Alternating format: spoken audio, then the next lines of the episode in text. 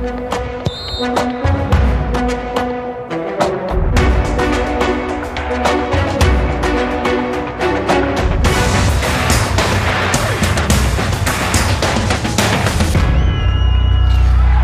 noite, bem-vindos a mais um Jogo Jogado na TSF. Às segundas-feiras, Luís Freitas Lobo e João Rosado falam de futebol. Estamos no dia do pós-clássico. Primeiro terço do campeonato ultrapassado, definições no que respeita ao futuro de Porto e Sporting na Europa, anunciados hoje em Zurique. Enfim, temos aqui muita matéria para refletir. Uh, boa noite a ambos. Luís, começaria por ti olhando, começando por este Porto Benfica, deixou os encarnados com 10 pontos uh, de uh, avanço em relação ao Sporting, 6 em relação ao Futebol Clube do Porto. O Sporting nesta jornada empatou com o Moreirense em Alvalade.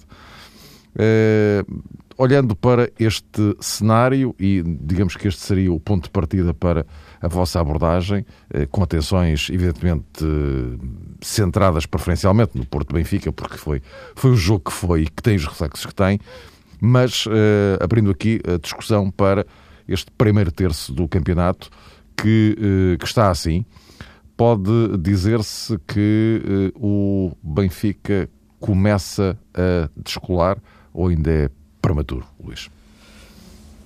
Já começa a descolar, isso é, é um facto. Mas, em primeiro lugar, um grande abraço a todos e boa tarde. Aquilo que me parece neste momento é que existe uma, uma consciência maior em relação àquilo que, é, que os jogadores têm que fazer dentro, dentro do, do sistema de jogo do Benfica e dentro da, do modelo de Jorge Jesus. E digo isto porque tem sido esta a margem uh, de evolução do, dos jogadores, tem sido, isto, tem, tem sido esta a questão verdadeiramente que se tem, que se tem debatido e o próprio Jorge Jesus tem, tem, tem colocado isso na forma como quer ensinar alguns jogadores uh, a jogar. Ontem vimos o, talvez a melhor exibição do Samaris enquanto está, enquanto está no Benfica, num jogo em que o Benfica jogou algo diferente do que é habitual, mas por estratégia. E Samaris beneficiou muito disso, na minha opinião.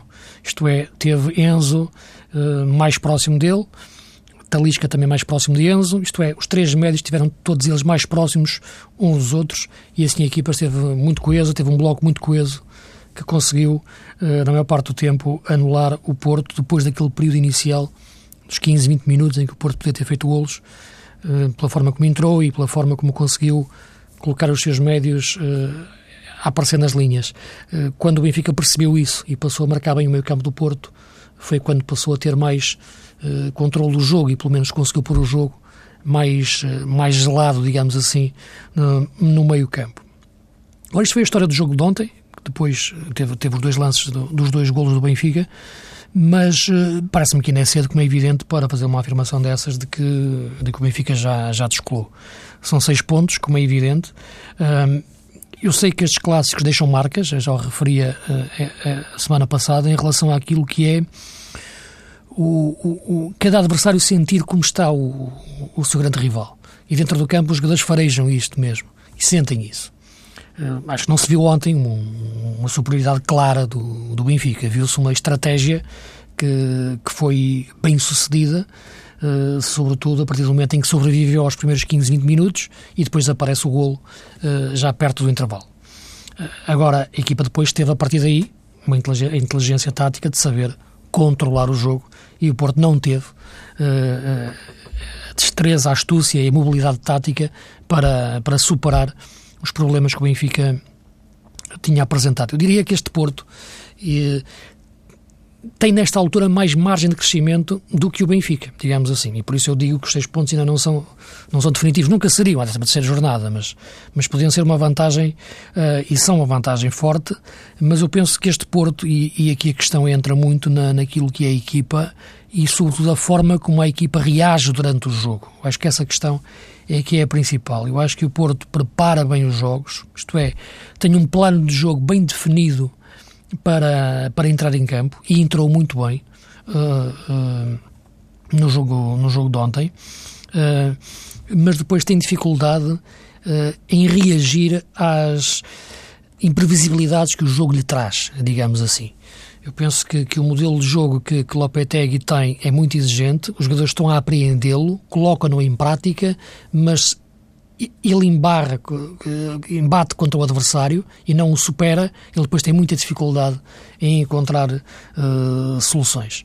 Uh, os jogadores, uh, por si só, em termos individuais, podem, como é evidente, resolver numa jogada, mas não é por aí que o Porto tem, tem que ir.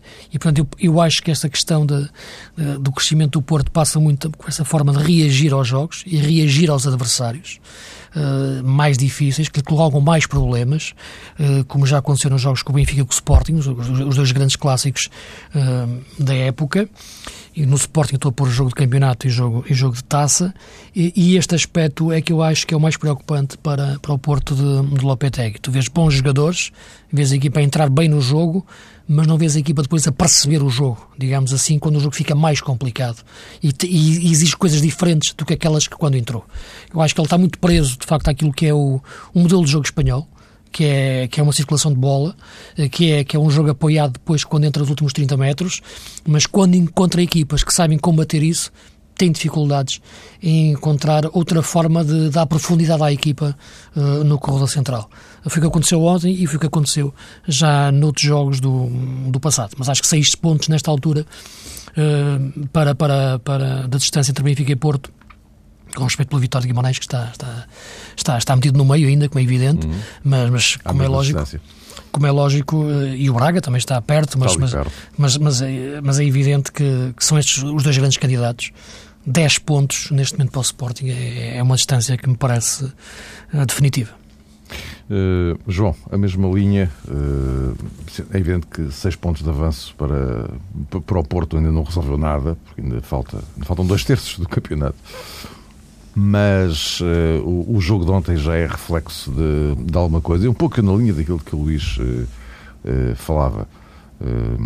há quem sustente que foi a eu ia usar a palavra experiência, mas uh, se calhar não é mais adequada, mas uh, uh, o modo como o Jorge Jesus está habituado a, a, lidar no contexto do futebol português, que ontem terá ajudado a que aquilo desse no que, no que deu. Pelo contrário, por contraponto a um Lopetegui que pode, pode ter pensado bem, mas executou mal.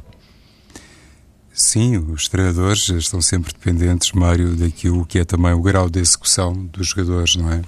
Eles eh, fazem um plano para o jogo, estabelecem as estratégias, preparam as equipas, uh, municiam os jogadores com determinados alertas, mas, como é evidente, sempre em última análise estão muito dependentes daquilo que depois é a performance dentro de campo. Há treinadores que não hesitam em reconhecer eh, mediaticamente essa componente, dizendo que os jogadores são os protagonistas. E eu trago isto à Alissa porque normalmente Lopetegui até utiliza estas expressões e é de facto um, um treinador que, penso eu, faz um apelo muito grande a esse tipo de participação por parte dos elementos que compõem o plantel, no sentido de lhes poder dizer, em primeiro lugar, uh, no ambiente interior, e depois a manifestação exterior, que de facto eles eh, merecem sempre estar debaixo uh, das luzes uh, da ribalta. Isso é uma situação que, neste caso, não chega para uh, tirar responsabilidade da Lopetegui, nem para atenuar, eventualmente, os erros que cometeu antes, durante e depois da partida. Isso também me parece claro. O que também me parece evidente, e agora entroncando um pouco mais no teu lançamento, é que Jorge Jesus, de facto, já tem muitos anos eh, de futebol, já tem muitos anos de futebol português. Como eu próprio disse, já lhe aconteceu tudo no Dragão, e, enfim, e mais dia, menos dia, seria sempre de aguardar que Jorge Jesus fosse capaz de dar nota de uma evolução e o Benfica fosse finalmente capaz de ganhar no Dragão em jogos do Campeonato Português, bem entendido. Estamos a falar uh, de uma situação uh, muito específica. Se olharmos uh, para a história, se olharmos para os últimos 30, 40 anos, são, enfim, episódicas as vitórias do Benfica no Dragão, de tal maneira que os jogadores conseguem marcar ou bizar em casa do Futebol do Porto em jogos do Campeonato Português estão com um lugar garantido na história, em primeiro lugar, do Sport Lisboa Benfica e depois também um pouco no panorama nacional. E estou a dizer isto porque me parece que a vantagem que neste momento o Benfica tem face ao Futebol do Porto, não sendo é, extraordinariamente confortável, é, não garantindo, como é óbvio também, matematicamente a conquista do segundo campeonato seguido para o Benfica, deixa de facto o, o Benfica, o clube e Jorge Jesus numa posição muito boa. Há muito tempo que o Benfica não olha para a segunda volta do campeonato assim genericamente, ainda uh, não chegamos lá em termos concretos e rigorosos, mas há muito tempo que o Benfica não olha para um segundo ciclo no campeonato português com seis pontos que podem valer sete diante do Futebol do Porto e, como dizia o Luís, com o Sporting, uh, dez pontos de distância. Uh, sobretudo considerando o rival direto, aqui mais interessante uh, ou mais verdadeiro do que espreitar a posição do terceiro grande, é olhar para aquilo que é capaz neste momento de ter, uh, no que respeita a números, o perseguidor direto.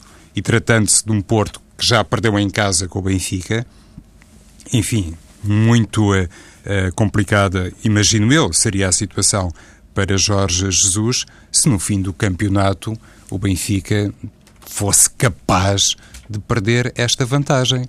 Eu não estou aqui a encomendar as faixas para ninguém, o que quer dizer é que Jorge Jesus, que perdeu dois campeonatos para o Porto de Vitor Pereira, se perder este campeonato para o Porto de Lopetegui, porque as coisas têm que ser ditas assim, por isso eu há pouco dizia que não estava aqui à procura de um rol de atenuantes para o comportamento do treinador do Futebol do Porto, mas se eventualmente o Benfica se sagrar uh, bicampeão nacional, isso atesta o mérito de Jorge Jesus, que já fez o mais difícil. Depois de fazer o mais difícil, se desperdiça esta vantagem numa temporada em que já não tem, para mal dos pecados do, do futebol português, compromissos internacionais, se o Benfica chega ao fim e permite que na segunda volta o Porto ou o Sporting ou, enfim, teoricamente o Vitória e Guimarães sejam capazes de eliminar esta decalagem, enfim, algo de muito errado uh, teria acontecido uh, no, no, reino da águia e, na minha perspectiva, seria francamente intolerável e difícil de explicar, respeitando naturalmente o, o mistério que sempre encerra o futebol, que sempre permite, digamos uma reviravolta nos resultados e também na, na campanha dos clubes. Uh, o João falava aqui uh, do que se avizinha no médio e longo prazo, o, o, facto do Benfica estar fora das competições europeias e, portanto, a partir de agora pode centrar-se em absoluto no, no, no, campeonato, preferencialmente. Há também a questão do mercado de janeiro.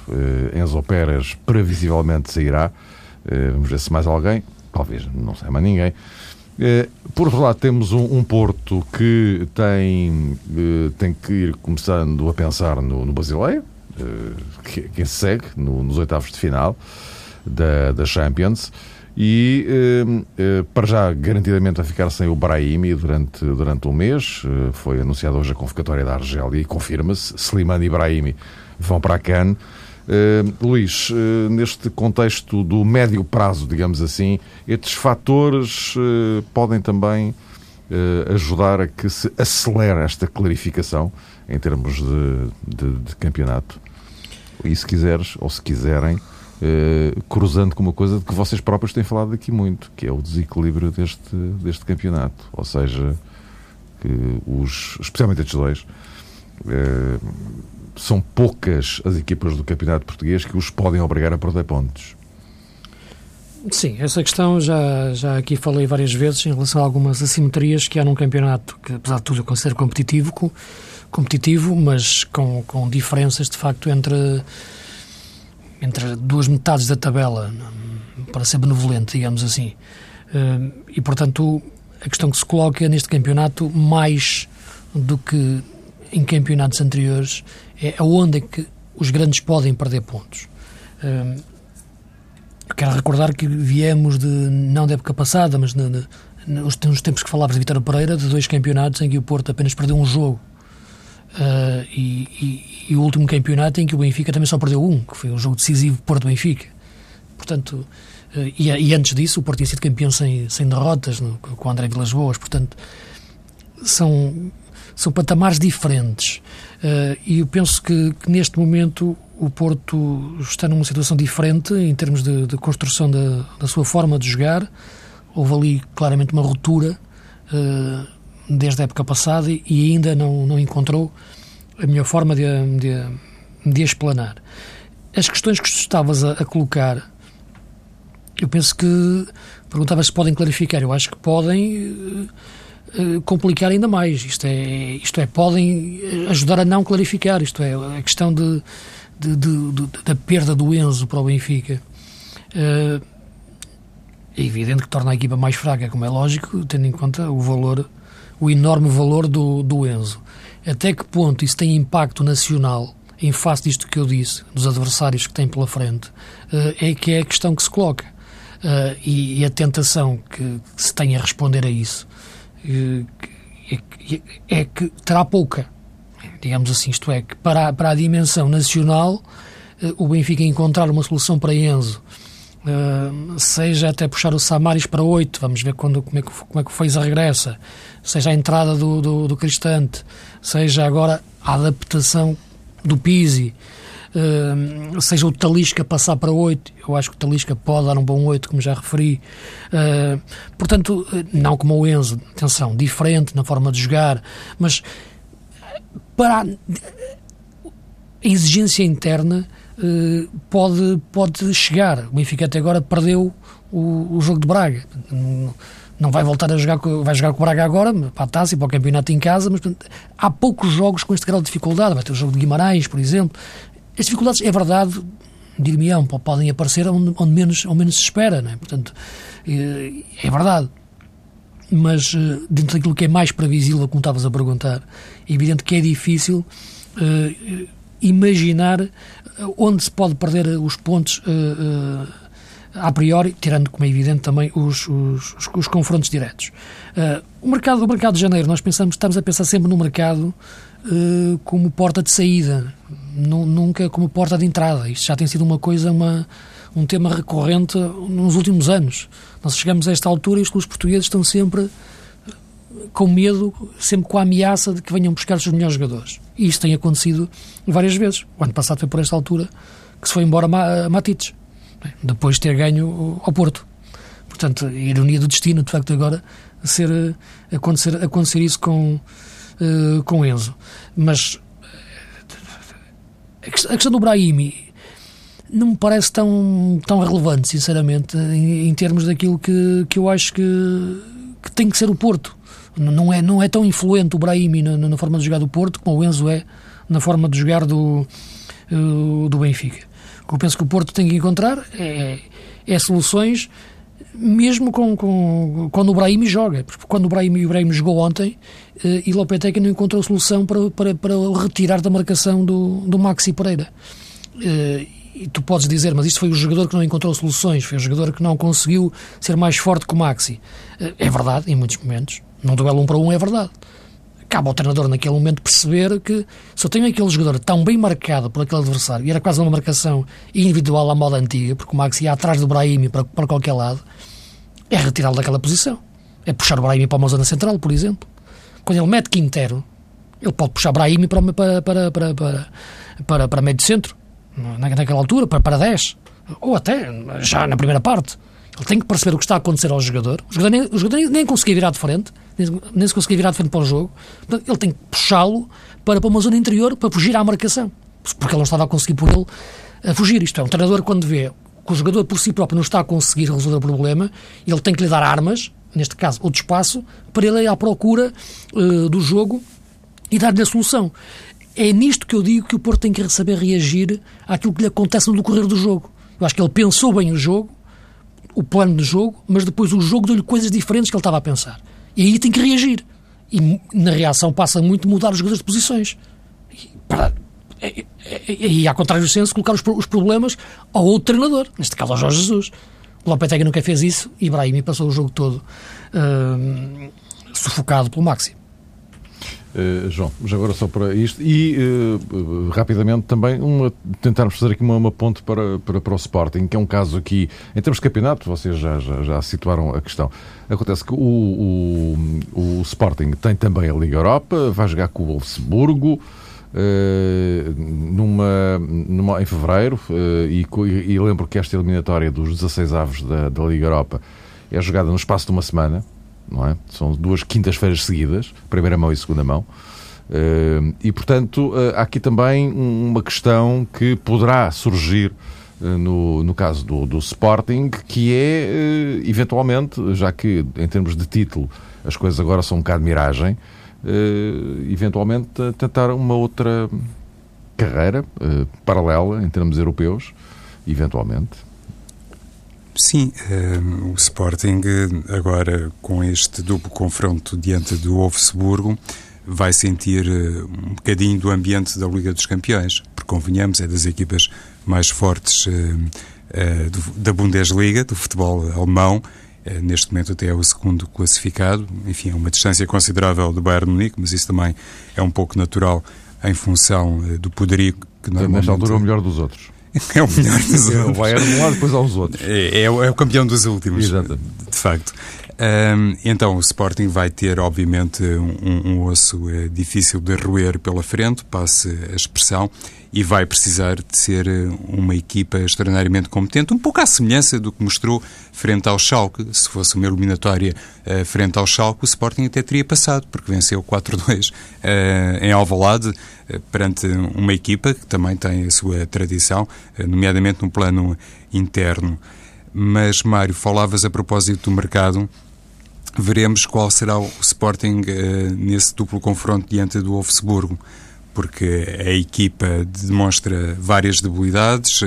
Uh, em primeiro lugar, demonstra debilidades defensivas, tem muito a ver com uma ineficácia no futebol aéreo, na minha perspectiva, e isso analisando alguns golos sofridos pelo Sporting, mesmo no Campeonato Português, penso que é uma conclusão fácil. E, por outro lado, uh, mantém aquilo que muitas vezes temos comentado aqui e que se baseia num déficit de criatividade. O Sporting muitas vezes joga em 4-3-3, outras vezes aproxima João Mário ou em determinadas situações tem Freddy Montero a par de Islam Slimani, mas é uma equipa que tem, na minha ótica, pouca imaginação no corredor central. E, e aqui sou obrigado, por muito que desgoste dessa situação, a recuperar aquela velha ideia que tenho a propósito de um Sporting com Nani no corredor central e no papel de 10. A equipa pode não ter condições para ir ao mercado adquirir um jogador muito forte uh, e com esse perfil, naturalmente, de grande uh, construtor de jogo atacante, e penso que Nani poderia de facto assumir-se como essa unidade de desequilíbrio acho que é mais fácil. Continuo a pensar, isto não é uma coisa propriamente original, ou por outra, não tem muito a ver com o dia de hoje, mas continuo a pensar que o Sporting pode colmatar mais facilmente lacunas no espaço lateral do que propriamente no corredor eh, central. Veremos então o que vai acontecer eh, no mercado.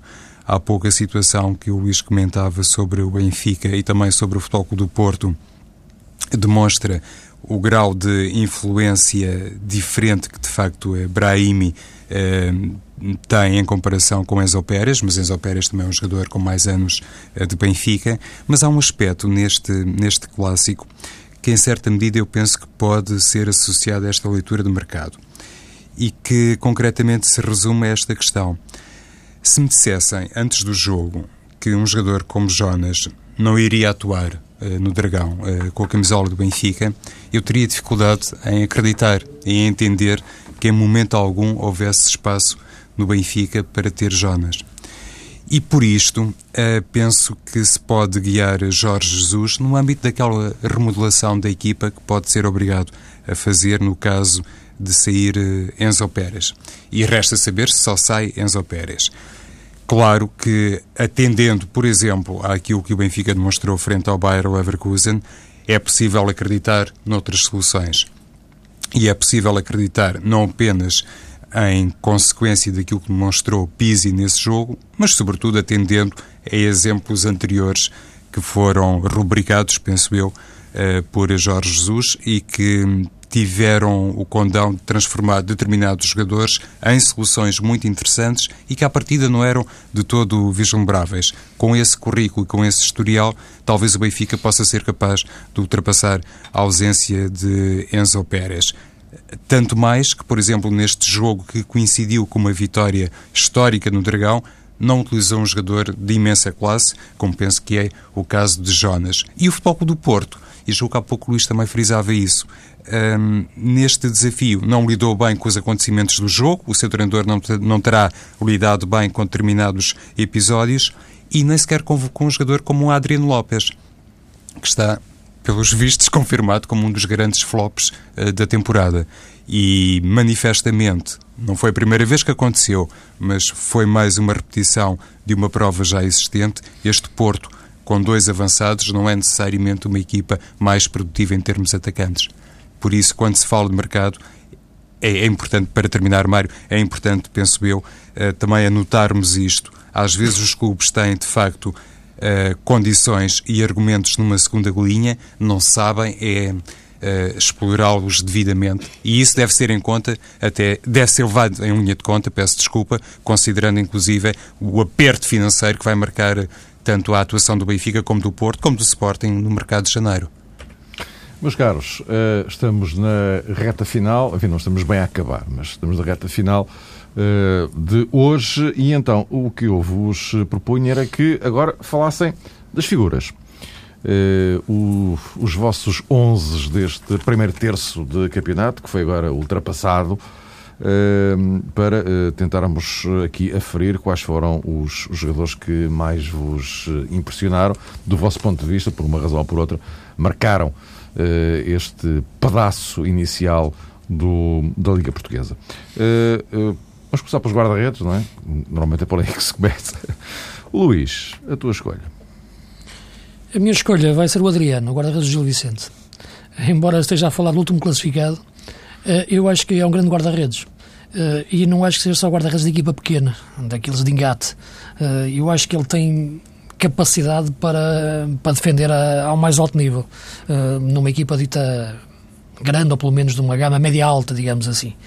Acho que ele tem feito defesas do outro mundo, uh, já a época passada fez, defesas espetaculares, e nos anos que tem estado em Portugal, e tem sido um guarda-redes, de facto, que tem, tem criado raízes no, no Gil Vicente, não digo que o Gil não tenha descido só por causa do Adriano, mas eu acho que 50% ou 60% daquilo que o Gil já conseguiu, inclusive uma final de uma taça da Liga, em que ele foi impressionante. A época passada, por exemplo, ganhou o Braga a jogar contra nove, uh, a jogar com nove jogadores, em que ele defendeu tudo, uma coisa do outro mundo. E esta época tem sido, de facto, novamente um grande guarda-redes. Uh, e, portanto. Uh, escolho o Adriano pela, de facto, mesmo estando no Gilinho último, ele para mim está em primeiro entre os guarda-redes. E João? Eu devo dizer, se me permites, Mário, como nota introdutória, que este meu 11, no fundo, tenta refletir a, produção e aquilo que os jogadores deram às equipas no campeonato. Não é propriamente o, a equipa, o 11 dos jogadores que mais me impressionaram é, é, é, um 11 um bocadinho obrigatório em determinados lugares, em determinadas posições, face àquilo que de facto são os números e também o grau de influência na, na uhum, equipa. Uhum. Posto isto, para a o guarda-redes do Braga, o Mateus. Acho que é um guarda-redes assim um bocadinho no estilo do Fabiano de Freitas, e também não sei se é o melhor momento para relembrar Fabiano de Freitas, mas a verdade é que me parece ser um guarda-redes eh, seguro, é um grande guarda-redes e que tem, pronto, liderado uma das melhores defesas uh, do campeonato uh, português, creio que só tem oito golos sofridos, uh, não tem muita experiência, como sabe, de futebol europeu, mas é bastante jovem e, e penso que, de facto, enche a baliza. Surpresas para, para as balizas. laterais, à esquerda e à direita, Luís. Os atrás do Porto, Danilo e Alexandre. Esses são de facto dois jogadores do, que, em termos de defesas laterais, conseguem levar o jogo para outra dimensão. E, e, viu-se ontem, de facto, sobretudo a exibição de, de Alexandre. Eu acho que era jogador da seleção brasileira, na minha opinião. Eu vejo, por exemplo, o Marcelo. O Marcelo é um bom jogador, mas é, tem a cabeça na lua, na maior parte das vezes, não é? Viu-se no Mundial, inclusive. Uh, e o Danilo, de facto, por ser um jogador que, que tem embora não defenda, não defenda da melhor forma, como é evidente, uh, mas tem uma capacidade de desequilíbrio quando sobe, até jogar mais por dentro e remate. Uh, fantástico. Portanto, olhando uh, aquilo que foi este primeiro terço, eu escolheria o Danilo e o Alexandre. Tu disseste há pouco, Mário, que foram duas escolhas surpreendentes para a baliza, porque ainda não sabes qual é o meu defesa direito.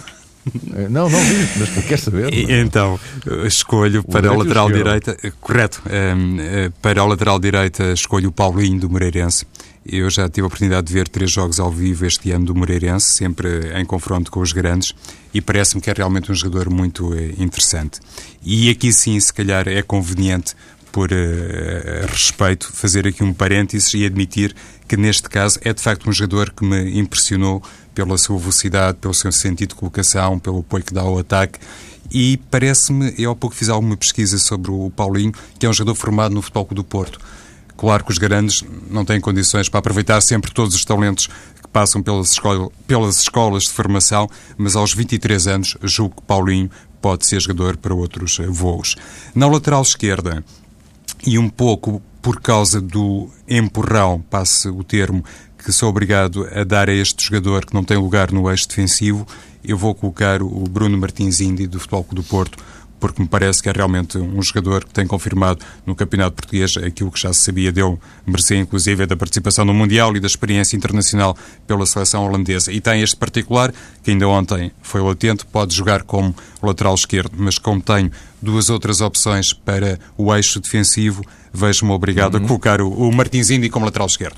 Então já agora diz lá, quais são os teus É o Luizão, é o Luizão e o João Afonso do Vitória de Guimarães. O Luizão por aquilo que tem garantido à defesa do Benfica. De vez em quando o Benfica confronta-se com aquele problema na baliza. Jorge Jesus tardou um bocadinho em definir o titular é indiscutível e parece-me que realmente o Luizão é um exemplo de fiabilidade, o que não surpreende eh, ninguém, como é óbvio. Ainda ontem se viu, quando saiu o Luizão, o Benfica naturalmente que abanou. João Afonso tem sido para mim, uma das grandes revelações do Campeonato Português e é também uma forma de sublinhar a magnífica campanha do Vitória de Guimarães. Inclusivamente no futebol aéreo, João Afonso tem ganho destaque. Do ponto de vista defensivo, isso não constituirá surpresa, mas nos lances atacantes já foi um jogador capaz de marcar a diferença.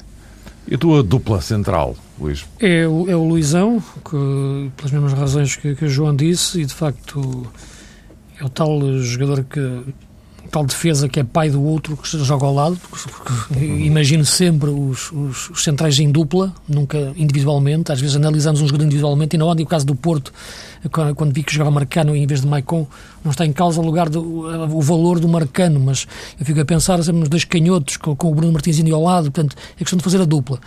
Uh, e o Luizão consegue, um jogador ao lado do Luizão fica, fica, fica melhor. O Jardel ao lado do Luizão é uma coisa, o Jardel ao lado de defesa qualquer seria outra coisa diferente.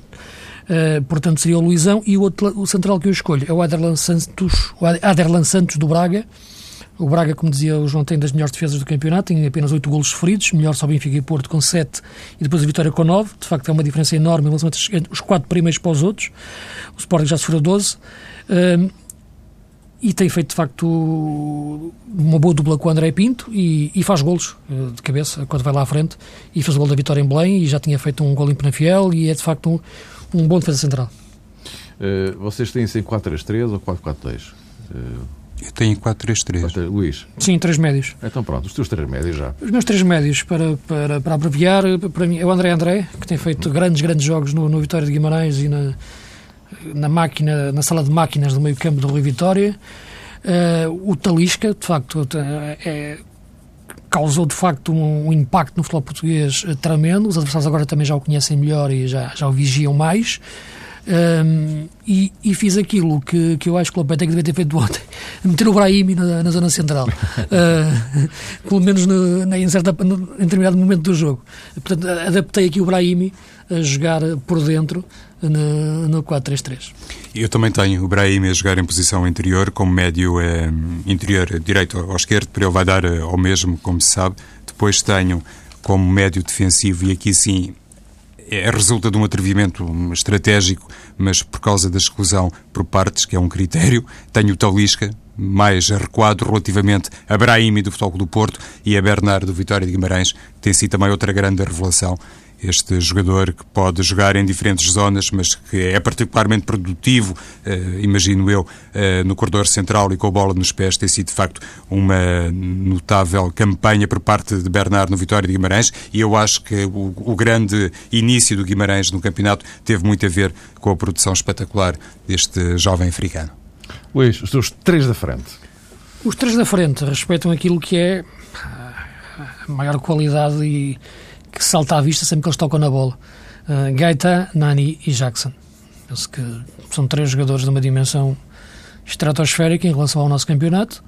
Uh, e portanto, estar a descrever Gaetan é descrever um jogador que faz o que quer com a bola em, em, em qualquer espaço, na faixa ou no centro, tal como Nani, e Jackson é um ponta de lança que, que sabe ser um grande jogador. São, são coisas diferentes, uhum. faz golos e sabe jogar com a equipa. É exatamente o mesmo. Teria que o Luís não, mencionou. Não, havia grande volta a dar, não é? Em relação pois, não, falamos, não, não, falamos antes. Não, não falo, não. não é, ah, é, verdade, eles não tinham. Eu, eu fui testemunho, eles não fizeram isto separado, não, não, nem sabiam da lista no cabelo. Não houve acordo. Mas prévio. em relação ao tridente, não, aí não há grande volta a dar. Não há, é, é exatamente isso, Mário, porque olhas para a qualidade de Nani, de Nico Gaetan e de Jackson Martinez, eh, Jackson, obviamente, aqui na, na posição 9, e, e percebes que a concorrência fica automaticamente a milhas, enfim, respeitando-se a categoria individual de grandes jogadores que também militam, felizmente, no Campeonato Português. E ainda por cima, estas escolhas, eh, eh, se me permitem, obrigatórias, deixam de fora jogadores eh, espetaculares, como por exemplo o Hernani, o Rafa, e que não estão neste 11 porque Nani é Nani e Gaita é Gaita. Pois. Meus caros, voltamos a encontrar-nos para a semana para, uh, para a última edição deste ano. Até lá.